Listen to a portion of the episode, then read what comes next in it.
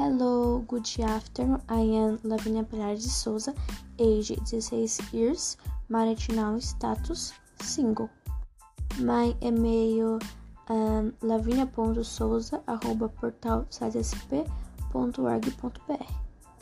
Mingle out and to seek uh, opportunities, developing aptitudes, focus, and oh, and now developments and my art and ardent to improve professional career.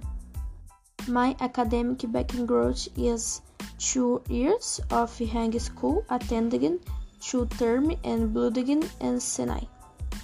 Learning and computation, basic and Word, Excel, PowerPoint, and the Internet, languages, basic English and Spanish, school life, skills, communication, organization, concentration, personality traits, subject, punctuality, and engaging, learning, present, positive.